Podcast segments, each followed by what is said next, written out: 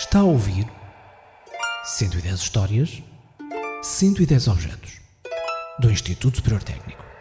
A criatura, meia da noite, saía do seu sítio e andava a vaguear pelos corredores, causando alguma perturbação. Era sonâmbulo nessa altura. Não deixava de ter piada pelos comentários da manhã, não é?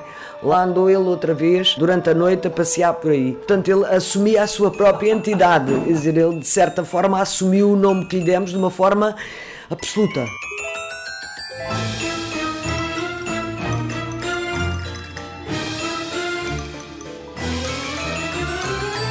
Nome dessa criatura de que vamos contar a história, que se vagueava pelos corredores vazios e silenciosos à meia-noite, madrugada dentro. Gasparzinho. Esta é uma história sem final feliz, com medos, mas sem sustos e com muitos sorrisos. Ok, então bom dia. O meu nome é João Sequeira, sou professor no Instituto Superior Técnico, no Departamento de Engenharia Eletrotécnica e Computadores. Ah, e tive o prazer, já há alguns anos, de coordenar o projeto Monarch, projeto europeu, onde desenvolvemos um, um robô social orientado para as crianças. João Sequeira estava fora do país e por isso falou connosco em modo remoto, tirou um bocadinho de uma manhã para nos contar como tudo começou no projeto Monarch, de onde saiu o nosso protagonista deste episódio, um robô chamado Gasparzinho. Ensinando robótica no técnico, a partir de certa altura e com toda a influência que vem desde a adolescência, a gente começa a pensar que a robótica tem que ter alguma influência positiva na sociedade. É? E a, certa altura, 2000, 2010, começou a falar-se muito de interação humano-robô. E, portanto, fomentando ou tentando uh, levar a que, a que a robótica tivesse um papel realmente importante na sociedade. Portanto, já estamos a misturar humanos e robôs. Daí a pensarmos para onde é que poderíamos ter robôs de facto com impacto na sociedade, foi um passinho especialmente as crianças com cancro ou com, com, outro tipo de patologias, mas neste caso, no caso do cancro, têm sempre um aspecto que apela ao nosso lado emocional. Portanto, o nosso lado de desejar de facto contribuir com alguma coisa de útil para a sociedade, aplicando o conhecimento que, que vamos eh, adquirindo ao longo dos anos na engenharia. E o Gasparzinho nasce assim. Nasce de uma procura para colocarmos robôs a fazer qualquer coisa que fosse útil para a sociedade. Qual é a área da sociedade que, que identificamos como interessante por vários motivos? pelo lado emocional que eu estava a referir, mas também pelo lado da tecnologia necessária. Aquelas crianças. E por isso, de contínuo e totalmente sem surpresa, foi feito um primeiro contacto com o Instituto Português de Oncologia. E eles gentilmente aceitaram. Como dá para entender, nós de facto aqui, tudo o que seja projetos que integrem uma melhoria de cotidiano ou que integrem alegria e não é em termos relativos, é alegria em termos absolutos e uma dose de loucura também eh, são aceites e são, são recebidos de bom grado. E, e, e assim foi. Esta voz já a tínhamos ouvido logo no início do episódio. Sou Filomena Pereira e sou responsável pelo Serviço de Pediatria do Instituto Português de Oncologia de Lisboa. A partir desse primeiro contacto? A partir desse primeiro contacto, penso que o professor João Sequeira e eu entramos um bocadinho numa espiral de ideias uh, sobre o potencial e sobre as possibilidades de coisas a fazer aqui. Uh, foram feitos, feitos imensos projetos de, de jogos, de, de interação, de, de muita coisa. E até se recorreu à ajuda especializada. Eu lembro-me que na altura eh, nós fizemos um inquérito a cerca de 100 miúdos da escola, no, no, na gama de idades que nós esperíamos encontrar no IPO, e eles deram-nos algumas ideias muito curiosas. Por exemplo, para que o robô tinha que ter um tablet aqui no, no peito. Um tablet que veio a ter, de facto. Que, que devia fazer os trabalhos de casa. Essa funcionalidade acabou por não ter. Foram respostas pá, muitíssimo curiosas. E isso depois, de alguma forma, serviu de inspiração para o, designer que fez para os esboços do robô. Houve diferentes esboços do robô que depois foram discutidos intensamente pelos parceiros. Já vamos conhecê-los? O designer, na altura, trabalhava para a iDreams Robotics. E o desenho final resultou bastante bem. Desenho que foi a primeira forma visível de perceber o que viria a ser o Gasparzinho dentro do projeto Monarch, levado a cabo por um consórcio internacional composto por oito parceiros. Portanto, nos internacionais, a eh, Universidade de Carlos III de Madrid, Espanha, EPFL, na Suíça, a Universidade de Orebro e a Universidade de Amsterdã. Essas duas universidades, então, sendo. Uma sueca, outra holandesa. Do lado português, para além do técnico e do IPO, a empresa Wide Dreams Robotics, responsável pelo design, como já ouvimos, e a empresa IDMind, responsável pela construção do robô. Paulo Alvito, uh, sócio fundador da empresa IDMind. Pretendia-se um robô ágil no movimento, e, portanto, nós introduzimos um tipo de locomoção que nós chamamos uma locomoção omnidirecional. Isso quer dizer que instantaneamente o robô se pode deslocar em qualquer direção. E, portanto, o primeiro passo que nós demos foi criar uma base com os motores, com as rodas e com o espaço de baterias. E, portanto, isso era só a base ainda sem corpo superior e só para termos um ponto de partida do que é que teria que ser a forma da base do robô. Imagine o chassi de um carro, ou seja, um carro só com motor, com rodas e com estrutura de ferro que junta as rodas e o motor. Assim foi a primeira versão física do Gasparzinho, o robô que os engenheiros queriam que não fosse só omnidirecional, mas sim também, vá, ágil, ao nível da velocidade. Um dos desafios que nós colocamos à ID Mind foi o robô tem que ser capaz de acompanhar uma pessoa em passo acelerado. Porque uh, um dos, dos, objetivos iniciais que foi, que foi considerado para, para o IPO era os miúdos poderem correr atrás do, do robô. Ok. Isto foi quando nós vimos o, o IPO. O IPO tem uma, um corredor central, a pediatria pelo menos, bastante grande. Creio que são cerca de 70 metros. E nós, quando vimos aquilo, pensámos: isto vai ser pá, delicioso. Nós vamos poder pôr os robôs a andar aqui a grande velocidade e os miúdos a correr. Claro que os médicos disseram logo que nem pensar. nem, nem pensar. Mas isto, portanto, que está a ver, está a ver, médicos. Está a ver aqui porque é que nós legitimamente, devo dizer, podemos ser considerados às vezes um bocadinho doidos. Pá, porque de facto aquilo que nós gostamos de fazer na, na robótica às vezes é muito pouco compatível com, com o mundo real. Um robô capaz de correr à frente de uma correr, mover-se depressa à frente de uma pessoa, significa uma velocidade linear da ordem de 2,5 metros e meio por segundo. Porque uma pessoa normal desloca-se entre 1, 1 metro e meio, 1 metro ponto 8 por segundo. Portanto, 2 metros e meio, posso dizer que um robô do, como o Gasparzinho, pesa 40 kg, se não estou em erro, a deslocar-se a 2 metros e meio por segundo, é uma visão impressionante. Acredito que sim. oh, ok. E ninguém quer ser atropelado por uma coisa daquelas, de certeza absoluta. Acabámos por uh, andar com o robô a velocidades, diria eu, máximas de 1 metro por segundo, que no fundo que é, corresponde a uma pessoa a andar normalmente, ou até, ou até menos e evitou-se a deslocação da Brigada de Trânsito para dentro dos corredores do IPO, não é? uh, sim, sim, sim, sim, certamente, e choques uh, e, outros, e outras problemáticas poderiam acontecer, sim. Com as indicações dos médicos e dos engenheiros, com o mapeamento do local para que o robô soubesse sempre onde estava e para onde poderia ir, com o contributo do design para que o robô fosse ágil, mas cumpridor dos limites de velocidade, interativo e amigável, sem ser a representação de um amigo humano de carne e osso.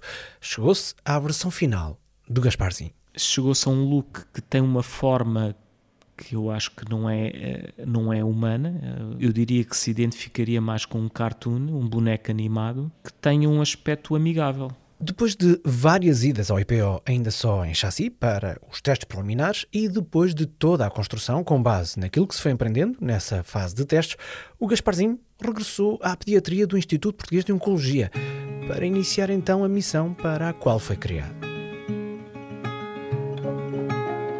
Iniciou-se aqui de facto um, um período que, em que a presença do, do bicho, como, como eu lhe chamava, modificou um bocadinho aqui, aqui o cotidiano. No fundo, introduziu, introduziu uma, uma novidade. Os miúdos ficavam, de facto, Uh, não, nunca ficavam propriamente assustados, podiam ficar acautelados, aproximavam-se cautelosamente, mas rapidamente interagiam.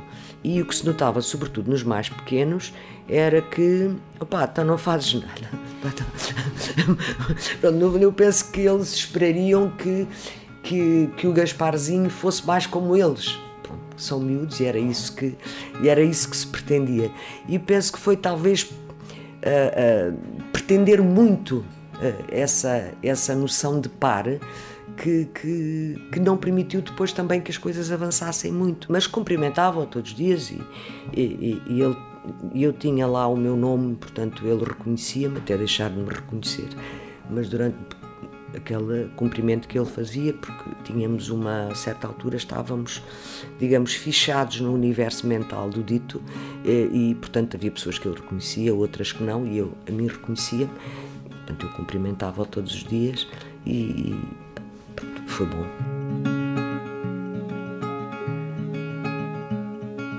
Que foi bom parece ser uma opinião generalizada, se não mesmo unânime, em torno do projeto Gasparzinho.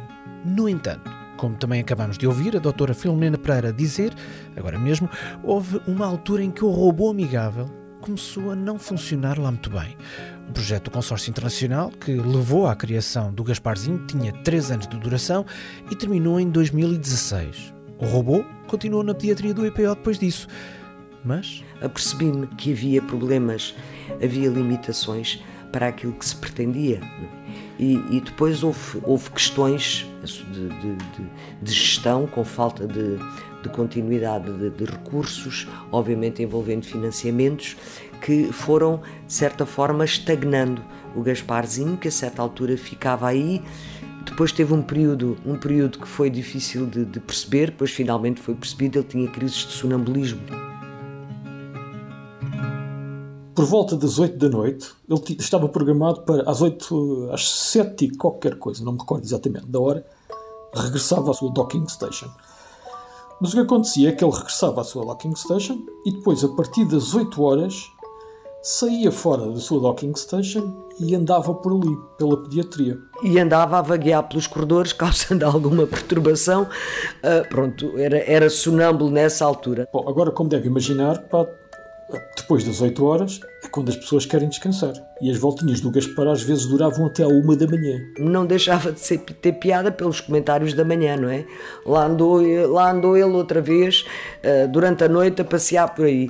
Depois do projeto acabar, o projeto acabou em 2016, eu continuo a ir ao, ao IPO e, portanto, a continuar a desenvolver de forma, a um ritmo muito mais lento, digamos, o software do, do Gasparzinho. Uh, e o que eu decidi fazer foi vou colocar no software do, do Gasparzinho um pequeno pedaço de código que me registre segundo a segundo o que é que está a acontecer.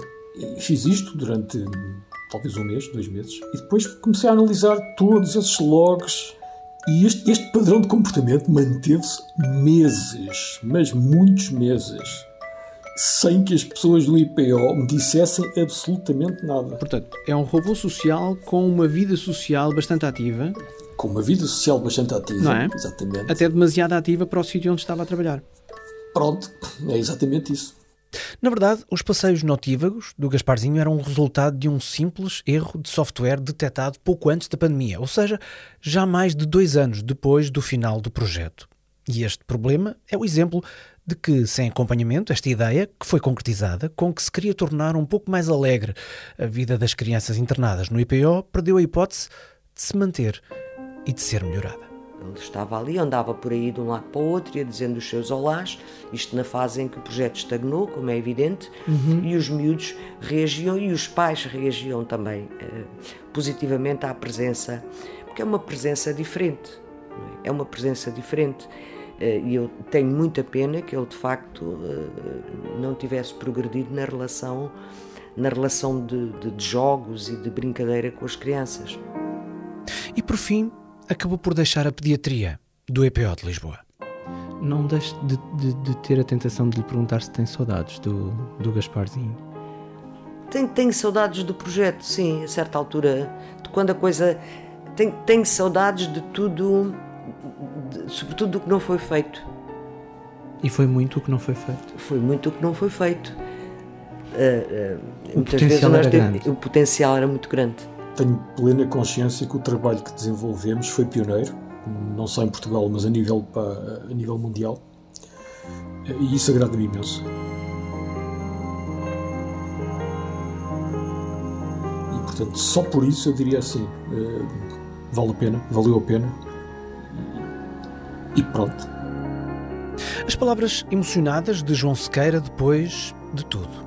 Como dissemos, o Gasparzinho acabou por deixar a pediatria do IPO de Lisboa, regressou ao técnico, ao Instituto de Sistemas e Robótica, foi readaptado e juntou-se aos seus familiares. Sim, porque deste projeto Monarch nasceram não só o Gasparzinho, mas vários outros robôs construídos com a mesma base tecnológica, e não só em Portugal, como também em Espanha, Suíça, Países Baixos e Suécia, os países dos outros parceiros do consórcio internacional.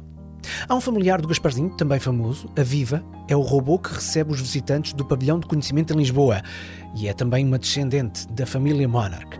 E já durante a reportagem para este episódio na empresa ID Mind, descobrimos que um outro familiar vai passar a receber os visitantes de um museu que nós próprios já visitámos para este programa, o Museu Mineiro do Lousal, e o robô, obviamente, usa capacete, luvas, colete e um cinto de ferramentas com a picareta do mineiro não é pura coincidência, não é? Como se costuma dizer.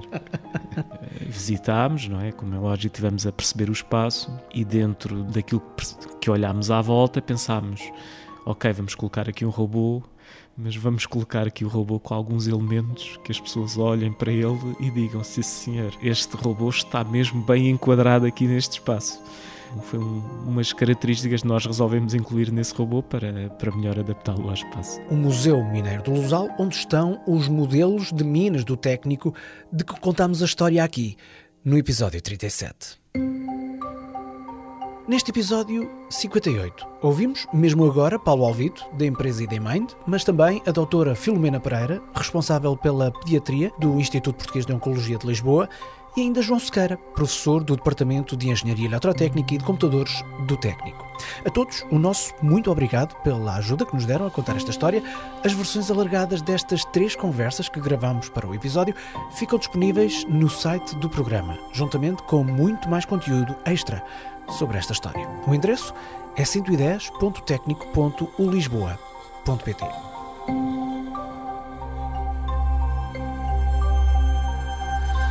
Este é um programa do Instituto Superior Técnico, com produção 366 ideias. É feito por Joana Lobo Antunes, Pedro Garvão Pereira, Silvio Mendes e Filipa Soares, da área de comunicação, imagem e marketing do técnico.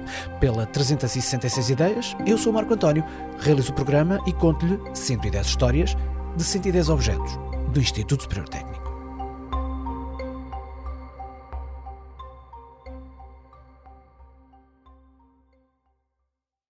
110 histórias, 110 objetos do Instituto Superior Técnico é uma parceria com o público. O público fica no ouvido.